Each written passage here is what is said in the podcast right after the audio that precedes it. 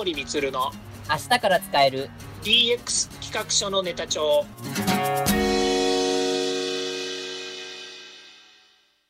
こんにちは。サートプロの近森光です。こんにちは。アシスタントの堀内隆です。この番組は IoT、AI の教育事業の専門家近森光が DX デジタルトランスフォーメーションについて実際の事例を交えながら DX とは何か DX でどんな未来ができるかをご紹介いたします。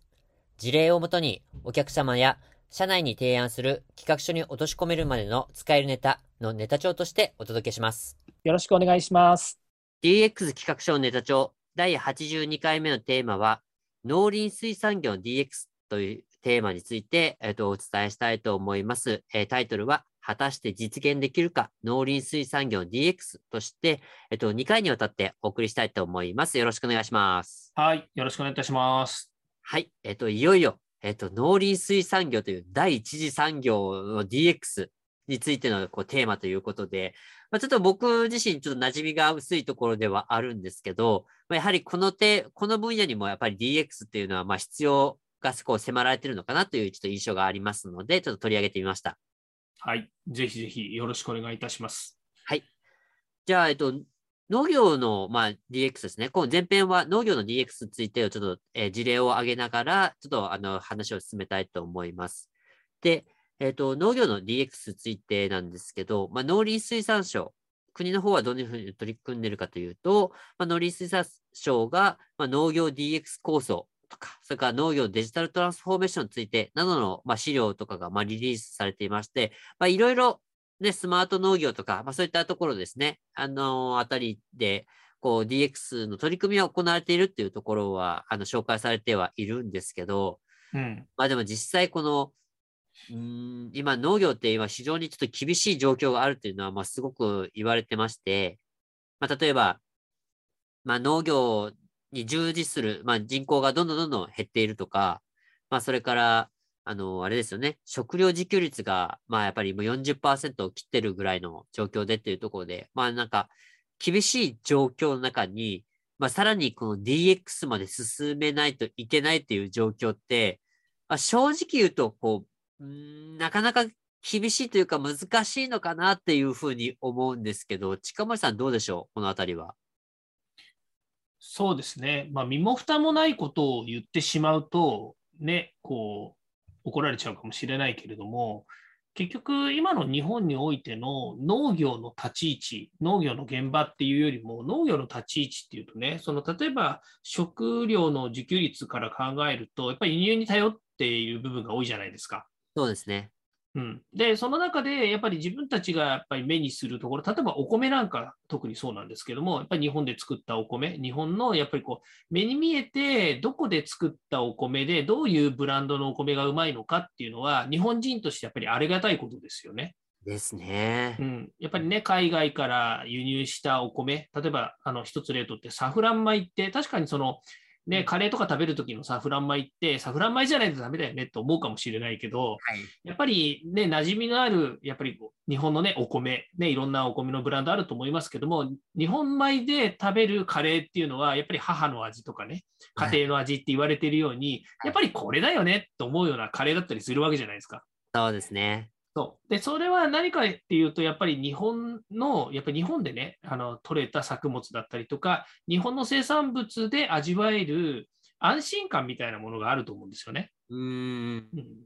で、だけど、やっぱり日本のやっぱり輸入に輸入に、ね、頼っている部分っていうのがすごく大きいので、うん、まあ、そういう意味は何でかっていうと、やっぱり日本の中で全部あの賄えないからですよね。うん、うん例えば農業の現場一つにおいても、まあ、人手不足が深刻って言われていてね、やっぱりこれ、人手不足が深刻っていうのは、どこの場所でもそうだと思うんですよ。はい、少子化の問題だけじゃなくて、やっぱりね、こう、えっ、ー、と、人がやっぱりこう、なんていうんですかね、こう、えーと、生きていこうと思ったときに、やっぱり働く場所とかね、働き手とかっていうのは当然重要なことで、やっぱり日本も日本の中だけで生産、あのね、あの閉じてるわけじゃなくて、当然日本で作ったものを世界に輸出したりとか、から世界で作ったものを日本にね、やっぱり仕入れて加工してまた出したりとかって言って、やっぱり人が関わる人が何かをこう製造していくっていう場所って、農業に関わらずいろんな部分にあるわけですよね。ですね。はい。うん、でそうしたときに、やっぱり人手不足が深刻っていうのは、これはどこの現場でも起きていることなので、まあ、これ、例えば農業がすあのとりわけ人手不足かっていうと、そんなこともなくて、やっぱり人手不足っていうのはどこでもあるわけですよ。はい私たち IT 業界だって、今、人手不足っていうふうに言われてますよね。ええ。うん、やっぱりね、こう DX の文脈で言ったらね、デジタルをもっと利活用してもらいましょうって言ってながら、デジタルで手を貸せる人たちが少ないって言ったら、これは身も蓋もない話になっちゃうわけですよね。はい。たたたたたた。はい。うんまあ、逆に言うとね。はいだけど、じゃあそうじゃなくて、農業の現場にもっとデジタルというものをどんどんね、推し進めて入れていくことによって、えー手を動かせる人たちをもっとあの多くしていきましょうとかね、もっと、えー効率よく、えー農作物を作れるようにしましょうとかね、うんうん人があの、ね、毎日畑に行って見に行かなくても、あの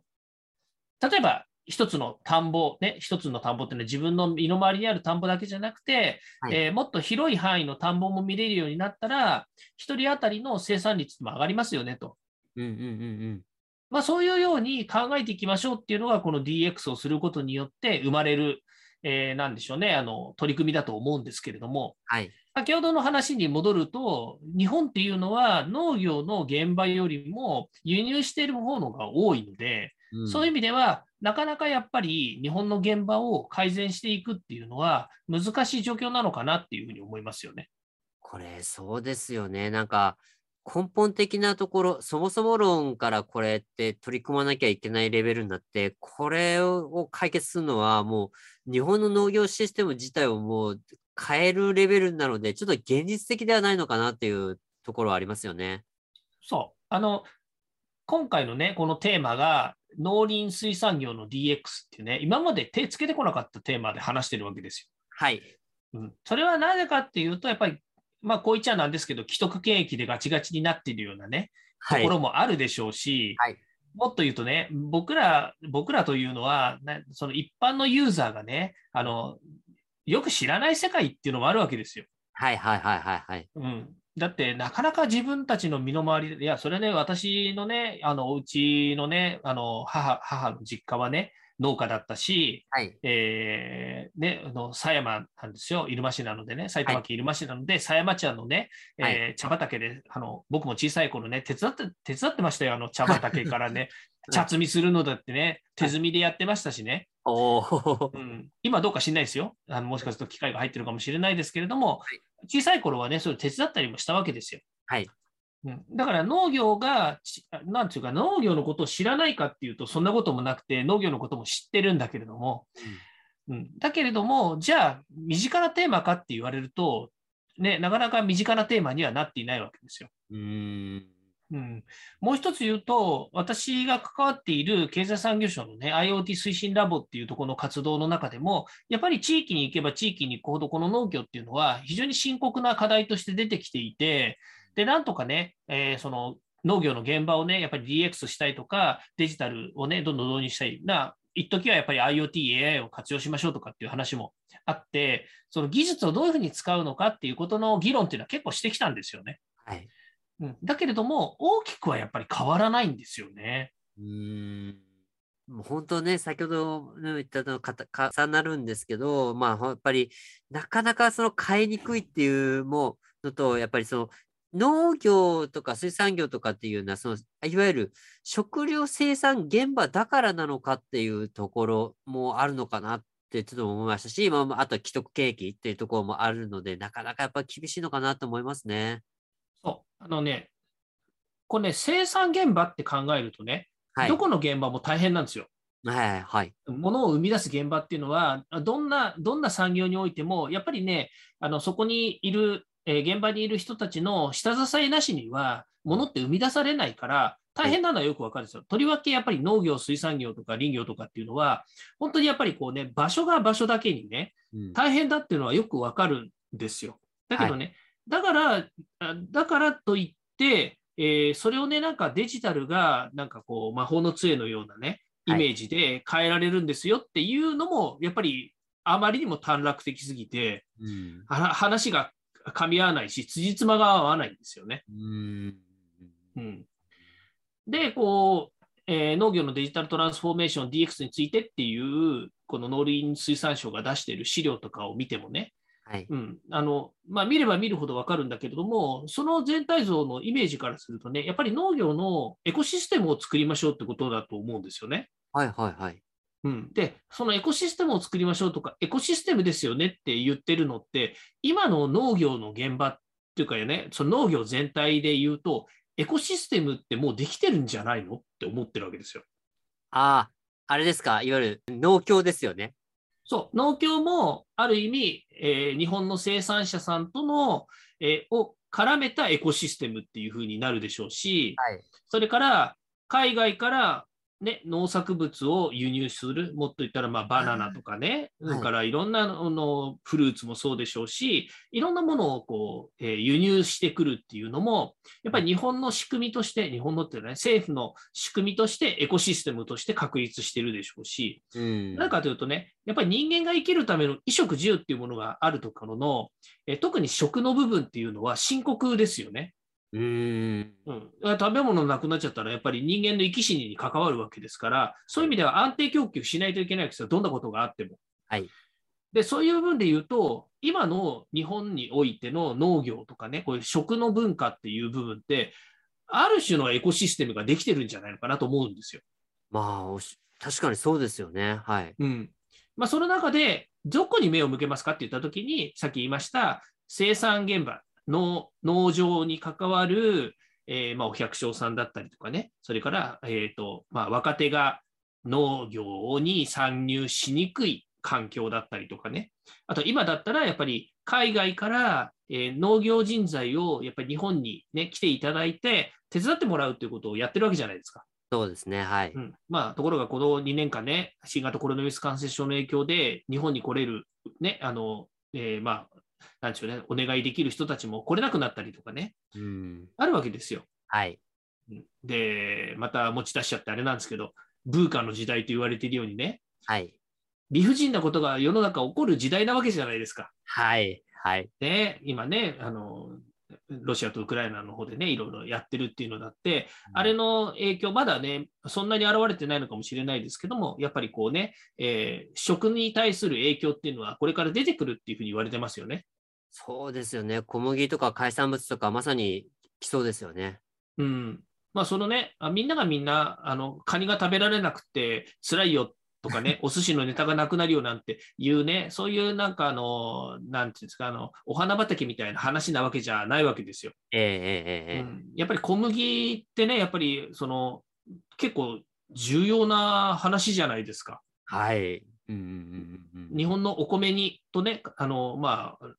えーなんていうの、日本のお米と同じぐらい、やっぱり小麦っていうのは、いろんなものにやっぱり使われてますよね。使われてますね。はい。うん、うんだから小麦が入ってこないっていうのは結構ね、あのまあ、深刻な話になってくるわけですよね。うんじゃあこれをね、あの置き換えたときに、じゃあおあの小麦が日本に入ってこないと、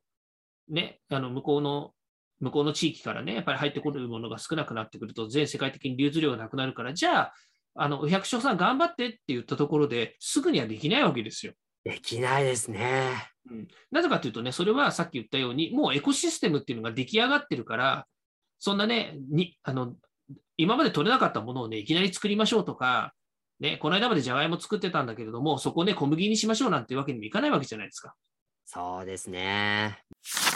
そのエコシステムで思い出したのが、私、あの、93年の時に、いわゆる日本がうん超冷夏で、あの、米が大不作だった時に、まあ、急遽、タイ米をね、輸入したというのがあって、ね、うんあの、あれは、あれこそあれですね、米のエコシステム、国内自給で賄ったエコシステムが一気に崩れた瞬間だったですよね。そうですね。まあ、あの、その時に私、あの私もね、記憶があるんですけど、はい。タイタイ米っていう存在をよく知らなかったんですよ。あ、僕もです。はい。うんでね、タイ米知らなくて、タイ米を輸入して、まあ、これしかないからっていうのかもしれないんだけど、タイ米食べたらね、意外に美味しくて、はうん、タイ米好きになりました。あ。そうなんですね。そうそうそう。うん、まあまあ、これはねあの、食わず嫌いだったんだろうなっていう気がしてならないんですけどね。ああ、なるほど、なるほど、なるほど。うん。まあ、すみません。ちょっと話をそらしてしまってあれですけど、はい。そうですね。うん。だからね、一気に、あの、日本、そのね、さっきのお話のように、その今の農業のえに、特に農業はエコシステムっていう部分で言うと、ある意味確立してる部分ってあると思うんですよね。えで、そのエコシステムの中で、いろんなその、まあ、デジタルが役に立つようなものがどんどん増えてくるっていうことで考えると、もっと、えーデジタル化した方がいいよねっていう現場はあるかもしれない。うんだけど、短絡的に農業の、しかも現場っていうところにデジタルをどんどん入れたら、えー農業生産者が増えるっていう短絡的な道筋にはならないと思うんですよね。そうですね。これちょっとならないでしょうね。だからね、難しいところはね、正直あるので、もうなんか、農業全体ひっくるめて考えると、まあちょっと正直答えが見えないっていうか、見えづらいあの話になるのかなっていうふうに思うんですよね。そうですよね。ううんん。まあ、なので、あうんどこかで、その、まあ、例えば、その、じゃあ、じゃあ、その、じゃあ農業生産現場なのか、それともそのエコシステムの中なのか、それとも、その作物単位なのかとか、どこかで一つ、その枠というか、そのファネルを区切って、そのファネルの中で、じゃあ DX した方が、あの、メリットの方が高いですよっていうところに、まあ、DX をかけるような取り組みの方が必要かなというふうに思われますよね。そうですね。はい。デジタルを活かせる現場がどこにあるのかっていう視点で話していった方がいいと思いますし、例えば、その先ほどの IoT 推進ラボのね、いろんな地域での取り組みの中でも、やっぱり困ってるところは何なのか、困ってる人は誰なのかっていうところにやっぱり目を向けていかないと、えーうまくはまらないんですよね。はい。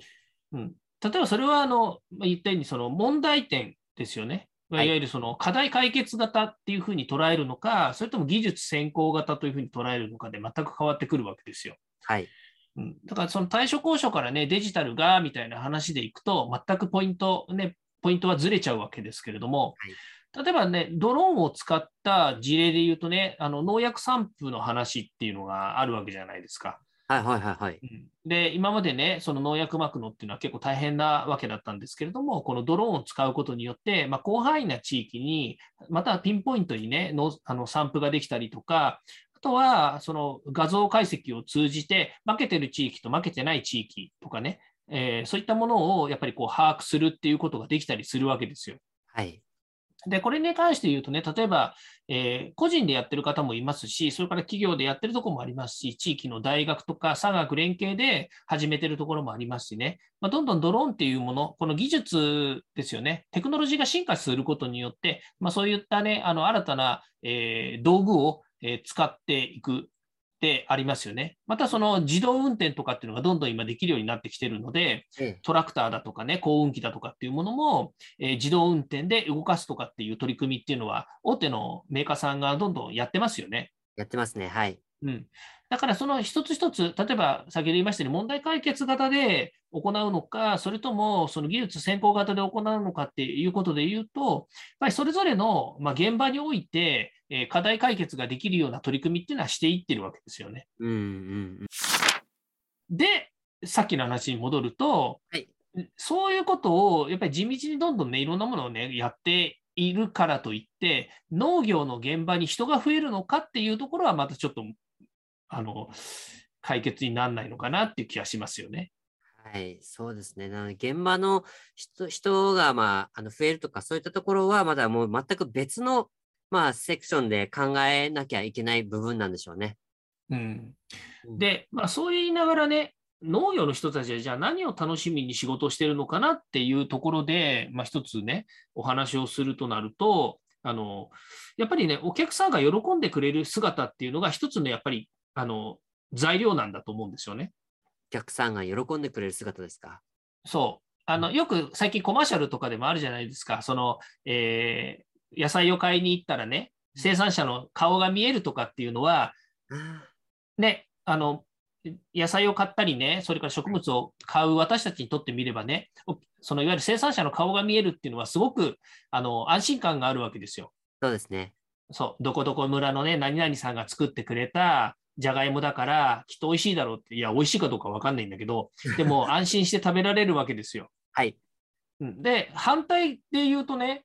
そこで物を作ってる、例えば、あの、えーこれね、今日、あの、テーマとしてはこれ、えっ、と、人参なんですけどね、リコピン人参っていうのをね、作っている、えー生産の、まあ、いわゆるそのバリューチェーンをね、えー構築してあるものがあって、これはもうあの、総務省の地域情報化対象でね、こう、えー対象を取っている、うんうん。えー部門賞か、を取っている取り組みなので、すでにこう発表されているもので、リコピン人参プロジェクトっていうのがあるんですよ。はいで、このリコピン人参って何かっていうと、えービタミン E がですね、非常に高い、えー濃度で入っている人参らしくてですね、はいまあ、体にもいいですし、美味しいというふうに言われてるんですね。はいで、えーこのリコピン人参っていうのを、えー栽培している農家さんがいるんですけれども、はい。それを、まあ、全国的にですね、その農家さんをつないだバリューチェーンですね、まあ、いわゆるプラットフォームを作って、えーせこれを使いたいと言っているレストランとかですね、そういったところに提供するっていう、まあ、プロジェクト